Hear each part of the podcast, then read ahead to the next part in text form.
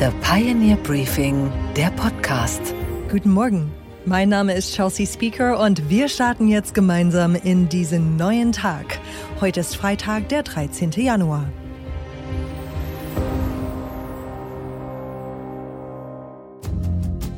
Ich will, dass wir wieder mindestens 400.000 neue Wohnungen pro Jahr schaffen, davon 100.000 im sozialen Wohnungsbau. Es gibt ja den schönen Spruch, an den Taten sollt ihr sie messen. Dann messen wir die Bundesregierung doch mal an ihren Taten. Angefangen beim Thema Wohnungsbau können wir feststellen, das läuft gar nicht gut. Es läuft schleppend an den Baustellen, wenn es dann welche gibt. Die Zahl von 400.000 neuen Wohnungen im Jahr scheint illusorisch. Und jetzt schlägt auch noch der Mieterbund Alarm. Die Lage sei so schlimm wie seit 20 Jahren nicht mehr. Es fehlen rund 700.000 Wohnungen. Von jährlich geplanten 100.000 Sozialwohnungen wurden nur 20.000 realisiert. Eine Lücke, die man so schnell nicht schließen kann. Chef der SPD Lars Klingbeil hat schon im vergangenen Sommer geahnt, dass das Ziel nicht eingehalten werden kann. Natürlich erschwert die aktuelle Lage durchbrochene Lieferketten, aber auch die massive Verteuerung, die wir gerade erleben, ähm, erschwert dieses Ziel ein bisschen. Es bleibt aber richtig, dass wir bezahlbaren Wohnraum schaffen. Wir haben im Bündnis bezahlbares Wohnen dafür alle Akteure, die sicherstellen können, dass das funktioniert, an einen Tisch geholt. Für uns als Politik geht es jetzt darum, dass wir den Unternehmen, die das machen können, Planungssicherheit geben. Gründe für diese missliche Lage gibt es viele. Zum einen gab es Materialengpässe und gestörte Lieferketten als Folge der Corona-Pandemie.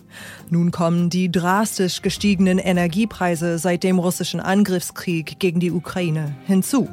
Auch für Kriegsflüchtlinge aus der Ukraine und aus anderen Ländern muss Wohnraum zur Verfügung gestellt werden. Temporäre Wohncontainer wären keine Lösung, denn die meisten Geflüchteten bleiben im Schnitt sechs Jahre. Was kann man jetzt also dagegen unternehmen? Bauministerin Clara Geiwitz sagt im Bericht aus Berlin, dass allein mehr Geld nicht helfen würde. Aber das, was wir tun können, ist die Förderbedingungen verbessern und natürlich auch äh, die Priorität zu setzen auf Bürokratieabbau und vor allen Dingen auch auf einer gestiegenen Produktivität am Bau. Weil ganz klar, die Fachkräfte auf unseren Baustellen, die werden nicht mehr werden, sondern tendenziell weniger. Und da setzen wir an, indem wir zum Beispiel auch einen Innovationsschub in den Bau reinbringen wollen durch Digitalisierung der ganzen Kette von der Planung über die Produktion. Tim Oliver Müller ist der Hauptgeschäftsführer des Hauptverbandes der deutschen Bauindustrie. Er drängt auf schnelles Handeln und sieht kurzfristig keine Besserung in Sicht. Meine Kollegin Laura Block hat gestern Abend mit ihm über den Zustand und Probleme des Wohnungsmarktes hier in Deutschland gesprochen. Guten Morgen, Herr Müller. Einen schönen guten Morgen. Der Mieterbund warnt vor einem Desaster am Wohnungsmarkt. Herr Müller, ist die Lage wirklich so schlimm? Ich muss leider sagen, der Mieterbund hat recht. Es ist wirklich ein Desaster. Und wenn man sich dieses Studienergebnis mit etwa 700.000 fehlenden Wohnungen anschaut, zeigt das ja auch vor allem die Dramatik für die Mieterinnen und Mieter, für die Bürgerinnen und Bürger in unserem Land. Die Dimension ist ja fast gar nicht vorstellbar, aber um das mal ja zu verdeutlichen, 700.000 Wohnungen, das bedeutet ja, eine Größe mehr als die Stadt Köln. Und das ist natürlich ein Ausmaß, das wir uns als Bundesrepublik eigentlich nicht leisten dürfen. Aber dieses Problem hat ja jetzt nicht der Mieterbund äh, exklusiv herausgefunden, sondern es war ja der Bundesregierung schon vorher klar, dass sie ihr Versprechen von 400.000 Wohnungen pro Jahr nicht einhalten können. Hat der Bund hier die Lage unterschätzt oder warum haben sie nicht gehandelt? Also ich glaube, der Bund hat erstmal zu Recht ein Ziel gesetzt, was dem aktuellen Bedarf entspricht. Aber er hat natürlich äh, nicht voraussehen können, dass wir einen ja wirklich menschenverachtenden Krieg in der Ukraine erleben müssen, der einfach den ganzen Baumarkt durchgeschüttelt hat. Wir haben die Stichwörter Lieferketten, Preissteigerungen alle noch im Hinterkopf und die sind auch heute noch virulent. Wir haben im Jahr 22 fast 17 Prozent Preissteigerungen im Wohnungsbau und das verändert natürlich eine komplette Marktlage. Aber die Bundesregierung, muss man auch ganz deutlich sagen, hat selbst dazu beigetragen, dass äh, die Produktion von neuen Wohnungen zurückgeht, denn sie hat äh, im vergangenen Jahr zweimal die wirklich wichtige Neubauförderung einfach abrupt gestoppt, einmal sogar zusätzlich noch verändert. Das hat zu einer unglaublichen Unsicherheit bei Investoren geführt. Eigentlich kann man sagen, dass jedes geplante Projekt heute zur Disposition steht. Und in dem Sinne hat die Bundesregierung unseres Erachtens nicht genug gegengesteuert. Heute sind wir bei der Bauministerin, um dieses Thema mit 16 anderen Verbänden und Kammern nochmal zu diskutieren. Ich hoffe, dass die Antworten kommen, die dieses Land heute braucht. Was werden Sie denn der Bauministerin bei diesem Treffen vorschlagen? Was sind Ihre Lösungen? Wichtig ist erstmal, und das ist ganz, ganz normal für jeden Markt, dass wieder Vertrauen geschaffen wird. Vertrauen, was in den letzten Monaten leider verspielt wurde. Und das kann insbesondere dadurch entstehen, dass wir eine verlässliche Förderkulisse für die Wohnungsbauunternehmen in Deutschland bekommen. Das ist vor allen Dingen deshalb wichtig, weil die Kosten momentan so hoch sind, dass eine Miete am frei finanzierten Wohnungsmarkt teilweise unter 20 Euro den Quadratmeter gar nicht mehr realistisch ist. Das heißt, die Kosten können nicht refinanziert werden. Die politische Zielmiete ist aber ja eine ganz andere. Da reden wir von 7, 8, 9 Euro. Und diese Lücke muss die Bundesregierung schließen, denn was wir ja nicht brauchen, sind Einfamilienhäuser. Was wir brauchen, sind wirklich bezahlbares Wohnen in den Ballungsgebieten und da muss die Regierung einfach liefern. Was sie aber auch machen muss, ist, wir müssen an diesen Bürokratiewahnsinn ran. Wenn wir in einer Stadt wie Berlin Genehmigungszeiten zwischen drei und acht Monaten haben, dann ist das für einen Investor allein schon aufgrund der ja, Finanzierung, die hinter solchen Projekten steht, ein nicht kalkulierbares äh, Wagnis. Und ähm, da muss auch die Regierung, vor allen Dingen auch die Länder, die Städte zu einer, ja, durch eine Digitalisierungswelle und durch einen gemeinsamen Standard auf eine Höhe kommen, dass sich auch hier wieder Verlässlichkeit einspielen kann. Wie lange dauert das denn eigentlich, so ein Mehrfamilienhaus zu bauen? Also von der Baugenehmigung bis zur Fertigstellung. Wie viele Jahre sind das ungefähr? Ja, ich könnte Ihnen jetzt was ganz konkret zur Bauzeit sagen und da bewegen wir uns so zwischen ein, anderthalb Jahren, je nach Größe des Objektes. Was ich Ihnen aber nicht sagen kann, ist, wie lange wir für eine Genehmigung brauchen. Mhm. Das kann wirklich variieren von ein, zwei, drei Monaten bis auch hin zu ja, einem Dreivierteljahr. Und was wir heute, und das darf man nicht ver, ähm, ähm, verschweigen, auch noch haben, ist, dass es in gewissen Teilen, die wir gerade für die Gebäudetechnik brauchen, nach wie vor Lieferengpässe bestehen. Ja, das heißt, selbst wenn ein Gebäude fertiggestellt ist, aber uns fehlt ein wesentliches Teil für die Brandschutzanlage, was vielleicht äh, aus China oder Asien kommt, dann ist das Gebäude fertig, es steht da, könnte bezogen werden, aber es ist noch nicht abgenommen. Und das ist auch aufgrund von gestörten Lieferketten heute noch ein Problem. Herr Müller, meine abschließende Frage ist, haben Sie noch Hoffnung, dass wir dieses Desaster verhindern können? Ich habe große Hoffnung, denn ähm, ich finde dieses Wort zwar nicht gut, aber es ist in der Tat alternativlos. Denn wir reden ja darüber, dass wir den Bürgerinnen und Bürgern in diesem Land ein bezahlbares Dach über dem Kopf bieten wollen. Heute stehen sie im Regen. Und das, das können wir uns und das wollen wir uns nicht leisten. Das hat ja auch etwas mit dem Thema Fachkräfteeinwanderung zu tun. Wir haben einen Fachkräftemangel und diejenigen, die zu uns ins Land kommen sollen, brauchen auch hier eine Bleibe. Das heißt, wir haben das sowohl für diejenigen, die bei uns schon leben, unsere Bürgerinnen und Bürger, aber auch diejenigen, die wir brauchen, um eine Wirtschaft am Laufen zu halten. Das heißt, die Hoffnung ist groß. Aber wir werden dieses Ziel weder in diesem noch im nächsten Jahr erreichen. Wir haben gerade über die Dauer von, von Bauzeiten und zur Richtung von Gebäuden gesprochen. Das heißt, Besserung ähm, wird wahrscheinlich dann erst Ende 24, Anfang 25 eintreten. Und jetzt liegt es sowohl an der Bundesregierung, Planungssicherheit äh, zu geben für die Investoren. Die müssen natürlich die Wohnungen bestellen und wir stehen bereit, das zu bauen. Und gerade mit industriellen Ansätzen wie modular, modulares oder vorgefertigten Bauteilen können wir hier sehr, sehr schnell reagieren und Bauzeiten signifikant reduzieren. Deswegen, deswegen habe ich große Hoffnung, dass es funktioniert, aber es ist ein Kraftakt. Herr Müller, vielen lieben Dank für Ihre Einschätzung. Ich danke Ihnen. Unsere weiteren Themen heute Morgen. Julius van der Laar ist politischer Strategieberater. Er hat für Obama Wahlkampf gemacht und er spricht im Interview über die politische Situation in den USA. Er glaubt, Biden kandidiert nochmal. Joe Biden hat in diesen ersten zwei Jahren so unfassbar viel umsetzen können, dass er, glaube ich, sagt, was soll ich denn sonst machen? Anne Schwed an der Wall Street spricht über die neuen Inflationsdaten in Amerika. Wir sprechen über eine Pflicht zum schnellen Internet und über eine legendäre Sternstunde der Popmusik vor genau 55 Jahren. This is a very serious situation. Uh, vice presidents cannot declassify documents, and the fact that Joe Biden uh, is in possession of, of classified documents when he was vice president signals that we need to have a serious investigation into this. Marjorie Taylor Greene ist das. Sie ist eine wichtige Stimme der Trumpistenfraktion bei den Republikanern und sitzt im Repräsentantenhaus. Sie fordert eine Untersuchung gegen den Präsidenten, denn es sind geheime Dokumente aufgetaucht aus seiner Zeit als Vizepräsident und das unter anderem in einem ehemaligen Büro. Joe Biden hätte damit ähnlichen Ärger wie Donald Trump. Dazu kommt noch die Frage, wie es im Repräsentantenhaus weitergeht. Das haben die Republikaner knapp gewonnen, aber wir hatten darüber gesprochen. Etwa 20 radikale Trump-Republikaner haben aus der Wahl des neuen Speakers Kevin McCarthy eine Hängepartie gemacht. 15 Wahlgänge brauchte es und viele Zugeständnisse an die 20 Dissidenten.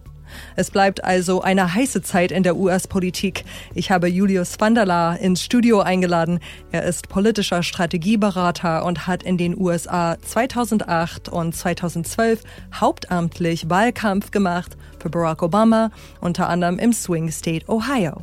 Seine Analyse und sein Blick auf die US-Politik hören Sie jetzt. Guten Morgen, Julius. Guten Morgen, Chelsea. Wir haben jetzt die zweite Januarwoche und in Amerika ist schon richtig viel los gewesen. Es gab zwei große Stories in den letzten paar Tagen. Zum einen wurden klassifizierte Dokumente in dem ehemaligen Büro von Joe Biden bei einem Think Tank gefunden, die aus der Obama-Ära stammen. Wie problematisch könnte das für ihn werden? Ich glaube, es ist problematisch, weil es natürlich die Aufmerksamkeit auf Joe Biden und natürlich dieses Fehlverhalten richtet. Die Demokraten und vor allem Joe Biden wollte nichts lieber als einfach nur den Scheinwerfer auf die Republikaner und vor allem auf Kevin McCarthy richten und eben diesen dysfunktionalen Kongress einmal mehr ins Rampenlicht stellen. Und jetzt gibt's eine zweite Story. Und das ist natürlich nicht nur Donald Trump hatte die ganzen klassifizierten Dokumente in Mar-a-Lago, sondern eben auch Joe Biden in seinem privaten Office. Und das ist dann auch gefundenes Fressen für die Republikaner, oder? Ich glaube, inhaltlich muss man ganz klar schauen, ist das wirklich dasselbe? Ich würde aber argumentieren, es spielt überhaupt keine Rolle, weil natürlich gerade die republikanische Basis, und wir haben Margie Taylor Greene gehört, die das natürlich zum gefunden Fressen nimmt und sagt, schau, bei Joe Biden ist es genauso wie bei Donald Trump und dementsprechend ist es eben auch eine große Story.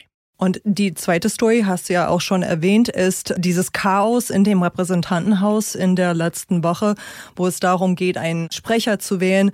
Und das war eine unfassbare zur Schaustellung der Zerrissenheit der Republikanischen Partei. Es hat 15 Wahlgänge gebraucht, bis Kevin McCarthy eine Mehrheit gefunden hat. Hauchdünn, muss Hauchdünn. man dazu sagen, 216 Stimmen. Mhm. Und es hat dann auch ganz viele Zugeständnisse gebraucht. Was sind die neuen Regeln jetzt? Jede Conference, also die Republikaner, die Fraktion der Republikaner, beschließt natürlich dann auch die eigenen Regeln, wie sie die nächsten zwei Jahre im Kongress dann eben auch regieren möchten. Und da musste Kevin McCarthy im Endeffekt das komplette Haus verkaufen. Er hat allen Unterstützerinnen und Unterstützern und vor allem diejenigen, die sich lange geweigert haben, ihn zu unterstützen, im Endeffekt alles versprochen. Das Wichtigste ist wahrscheinlich die Committee-Vorsitze, also die Ausschussvorsitzenden Posten. Und die musste er an Leute abtreten, denen er wirklich auch nachts nicht über den Weg trauen kann. Insbesondere Marjorie Taylor Greene, die die Oversight Committee bekommen hat, also im Endeffekt so die Transparenz Committee im Repräsentantenhaus hat und dann eben auch noch Jim Jordan. Jim Jordan, ultrakonservativer Trump-Republikaner quasi, der die Bedingung gestellt hat, dass er den Justizausschuss haben möchte. Und da wird's jetzt spannend. Ne? Das sind die zwei Ausschüsse, die quasi die nächsten zwei Jahre Biden immer wieder unter die Lupe nehmen werden, immer wieder Untersuchungsausschüsse anstreben werden, um natürlich auch die Demokraten vor diesem 2024er Präsidentschaftswahlkampf vorzuführen. Was würdest du als Kampagnenberater den Demokraten jetzt raten, weil sie eben mit diesen ganzen Themen konfrontiert werden? Und Joe Biden mit seinen äh, Dokumenten, die jetzt gefunden wurden, also da hat schon ein paar Hürden, die er nehmen muss. Welches Narrativ muss jetzt kommen, sodass er seine Kandidatur auch verkünden kann? Meinst du, er verkündet seine Kandidatur im Laufe des Jahres? Also, wenn ich Joe Biden bin, dann überlege ich mir natürlich, wie ist die Timeline für dieses Jahr? Im Moment hatten wir die Speaker Elections, Jetzt geht's dann irgendwann Richtung State of the Union. Du erinnerst dich, immer im Januar, Februar, letztes Mal im März wurde eben diese große Rede zur Lage der Nation gehalten. Joe Biden, ich gehe davon aus, wird sie irgendwann im Februar halten. Und ich glaube, kurz danach werden wir wahrscheinlich dann eben auch die Ankündigung, die offizielle Bekanntmachung sehen, dass Joe Biden sagt, ich kandidiere nochmal. Das ist zumindest, wie gesagt, ich glaube, Common Knowledge. Und ich sehe auch nicht, warum er nicht nochmal kandidieren sollte. Wegen seines Alters? Ich finde, das ist ein legitimer Punkt, aber nichtsdestotrotz, Joe Biden hat in diesen ersten zwei Jahren so unfassbar viel umsetzen können, dass er, glaube ich, sagt, was soll ich denn sonst machen? Ne? Ich bin effektiver Präsident. Die Wahrscheinlichkeit, dass ich nochmal gewinne, einfach wenn man sich die Statistik anschaut, wie häufig ein Präsident, der schon mal gewählt wurde, dann eben auch die zweite Amtszeit bekommt, ist, wie gesagt, überaus hoch. Dementsprechend gehe ich davon aus, dass er nochmal kandidiert. Wann macht es? Ich würde denken, wahrscheinlich Ende März, sowas in der Richtung zumindest. Warum? Naja, er muss auch anfangen, Geld einzunehmen und er darf erst offiziell auch anfangen, Spenden einzusammeln, wenn er sich auch offiziell deklariert hat als Kandidat. Und er muss jetzt loslegen, weil Donald Trump und andere haben mehrere hundert Millionen Dollar auf dem Konto. Kamala Harris ist natürlich immer wieder ein Name, den man hört, äh, falls es nicht Joe Biden werden sollte oder falls es weitere Kandidaten und Kandidatinnen geben sollte.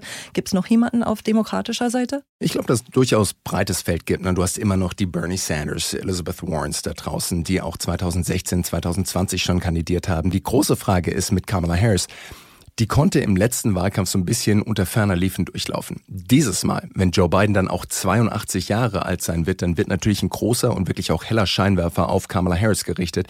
Und dementsprechend muss sich Joe Biden und sein Team auch überlegen, wie können sie Kamala Harris ein bisschen rehabilitieren. Wenn du dir die hm. Umfragewerte anschaust, Joe Biden ist so stabil bei 44 Prozent Zuspruch, was keine besonders guten Werte sind. Kamala Harris ist bei Mitte 30 Zuspruch, ne? also 34, 35 Prozent Zuspruch. Und ich glaube, dass da schon einige Amerikanerinnen und Amerikaner draufschauen werden und sagen, die Wahrscheinlichkeit, dass Joe Biden mit 82 Jahren irgendwas im Weißen Haus zustoßen könnte und dann Kamala Harris auch übernehmen müsste, na, die ist durchaus gegeben. Und insofern, glaube ich, müssen Sie wirklich überlegen, wie schaffen wir es, Kamala Harris jetzt doch nochmal aufzubauen und ihr vielleicht auch ein paar attraktivere Dinge zu tun geben, als immer nur zur Grenze zu Mexiko zu reisen, wo man, man politisch zumindest keinen Blumentopf gewinnen kann. Könnte das vielleicht mit der Außenpolitik zu tun haben? Also Joe Biden hat jetzt im Laufe des Ukraine-Kriegs auch wirklich eine Führungsrolle übernommen und ganz Europa schaut nach äh, Amerika, wenn es darum geht, einen einzigen Schritt zu machen in Sachen Ukraine-Krieg. Ist das ein Feld, wo Kamala Harris vielleicht glänzen könnte? oder muss sie was Neues suchen, beziehungsweise das Team von Joe Biden? Ich glaube, wo sie in den letzten Wochen und Monaten zumindest ein bisschen glänzen konnte, waren natürlich die harten linken Themen. Abtreibung natürlich auch, Wahlrechte, das waren so die basismobilisierenden Themen, wo sie sich immer wieder mit eingeklinkt hat. Aber Außenpolitik ist natürlich das Thema, das Joe Biden auch an sich gerissen hat, weil er wusste, damit kann ich punkten. Und er hat ja auch wirklich geliefert. Ich meine, die Amerikaner haben quasi eine Zeitenwende innerhalb von einem Jahr gemacht, wo wir noch über Panzer und schwere Waffen diskutieren. Dementsprechend glaube ich, er kann mit Sicherheit einiges abgeben. Die große Frage wird auch sein, was passiert mit der Rezession? Wie wird die Amerikaner eben auch wirtschaftlich aufgestellt sein? Und kann er dort vielleicht auch Kamala Harris einige Verantwortung übertragen, wenn es darum geht, wie wird zum Beispiel auch Infrastruktur implementiert? Das sind auf jeden Fall Bilder, die man kreieren kann und Kamala Harris einmal durchs ganze Land schicken kann und jede Brücke eröffnen lassen kann, jede neue Autobahn eröffnen lassen kann, jedes Mal Mal, wenn ein Flughafen renoviert wird, kann sie sich mit einer goldenen Schere hinstellen und sagen, schau, wir arbeiten für die amerikanischen Leute. Und das sind genau auch die Termine, die ein 82-jähriger Präsident nicht wirklich machen möchte. Mhm. Wir hatten über das Thema Außenpolitik mhm. gesprochen. Es klang so, als wäre Amerika tatsächlich back. Stimmt das? America is back?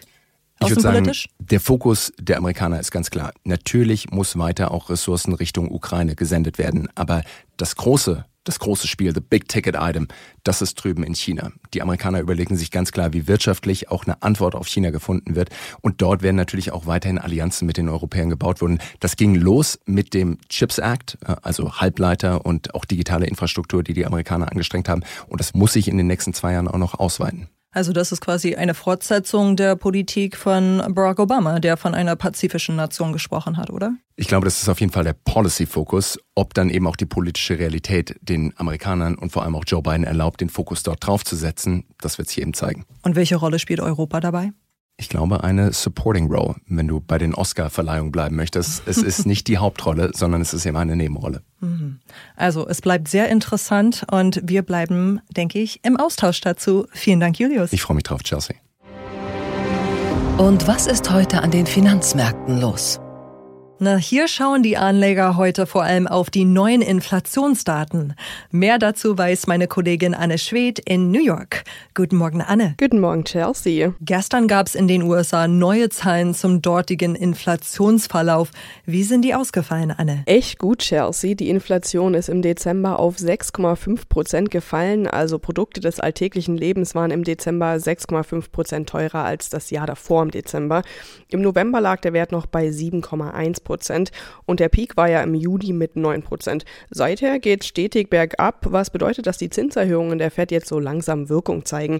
Vor allem an der Tankstelle wurde es günstiger im Dezember um 9,4 Prozent. Verglichen mit dem Vorjahr haben wir da jetzt einen Rückgang um 1,5 Prozent. Auch gebrauchte Autos kommen jetzt wieder von ihren aufgeblasenen Höchstpreisen runter. Da wurde es im Dezember um 2,5 Prozent billiger und aufs Jahr gesehen um 8,8 Prozent.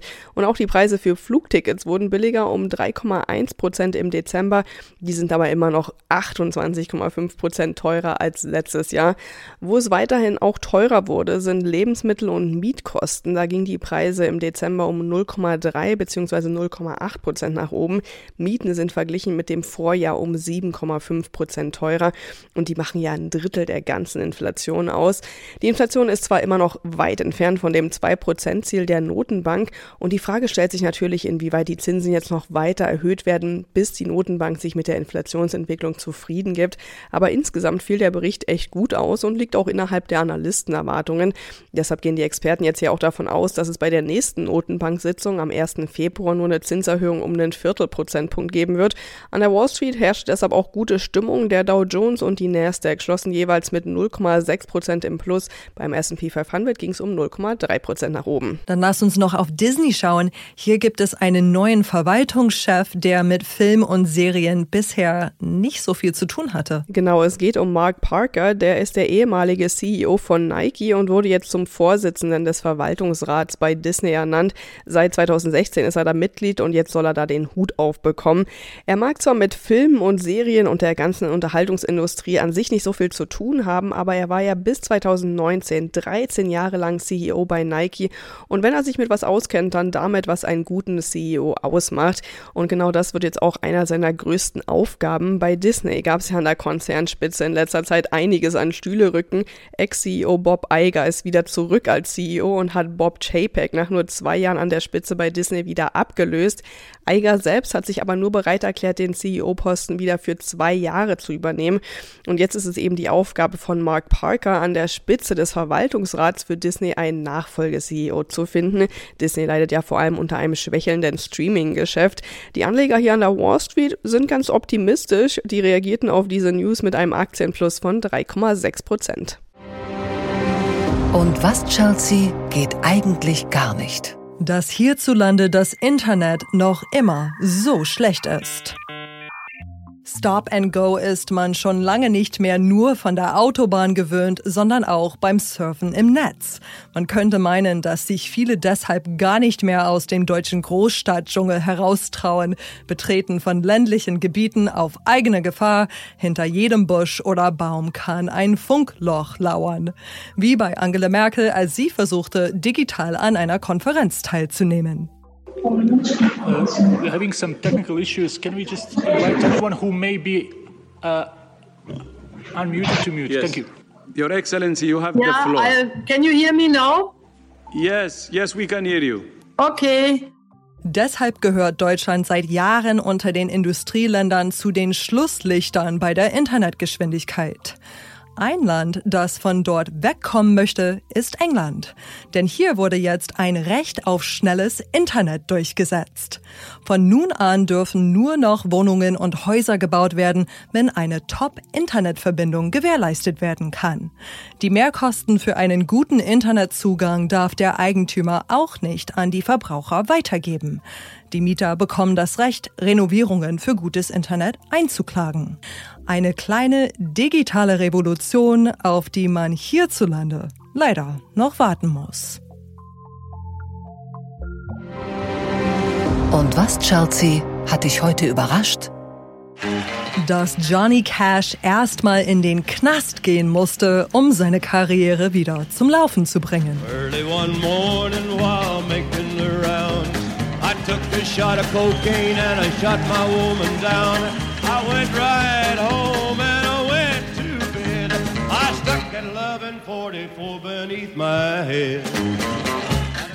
Gut, er musste nicht in den Knast, weil er was verbrochen hatte. Er ging 1968 in das berüchtigte Folsom State Prison in Kalifornien, weil er dort spielen wollte. Ein Live-Konzert vor den gefährlichsten Häftlingen Amerikas. Was für eine Show. Seine Plattenfirma war dagegen. Sie glaubte nicht mehr an ihn. Johnny Cash war erst 35, aber er war nicht mehr angesagt. Seine Country-Blues-Musik kam bei der Hippie-Generation nicht an. Zu altbacken, zu konservativ, zu sehr altes Amerika. Zudem hatte Cash zuletzt weniger mit seiner Musik für Aufsehen gesorgt. Themen waren eher seine Abstürze, seine Süchte, der Alkohol und das Trauma seiner schwierigen Kindheit, das den sensiblen Künstler ein Leben lang verfolgte. Aber er blieb hartnäckig, bis die Plattenfirma nachgab. Heute vor genau 55 Jahren betrat Johnny Cash mit seiner Band und seiner berühmten Freundin June eine improvisierte Bühne im Speisesaal des Folsom State Prison. Er begann das Konzert mit dem einfachsten aller Sätze, der von da an sein Markenzeichen wurde. Hello, I'm Johnny Cash.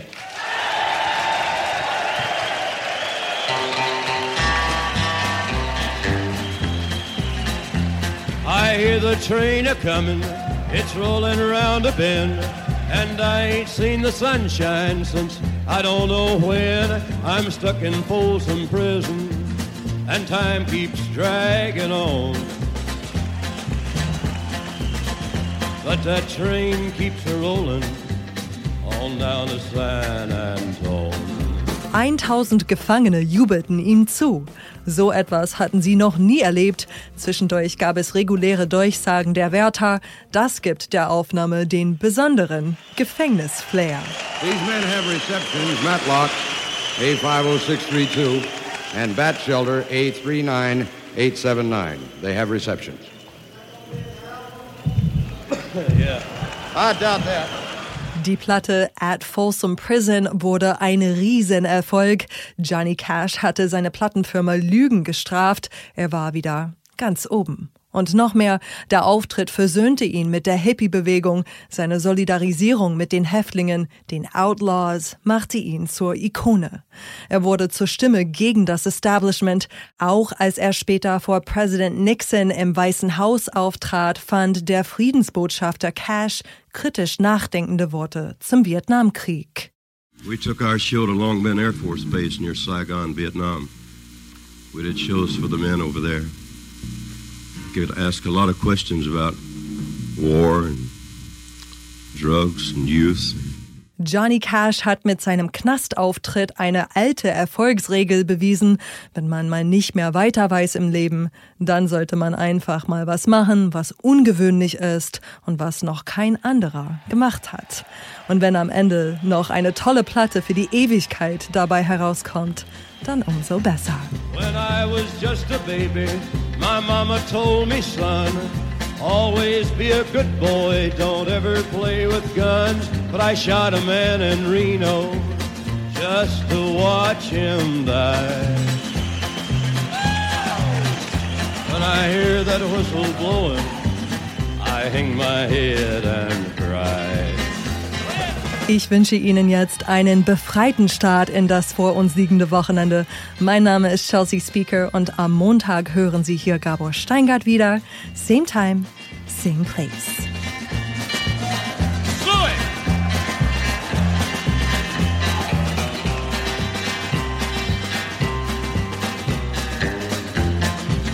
Well, if they freed me from this prison, if that railroad train was mine, I bet I'd move it on a little farther down the line, far from Folsom Prison. That's where I want to stay. And I'd let that lonesome whistle blow my blues away.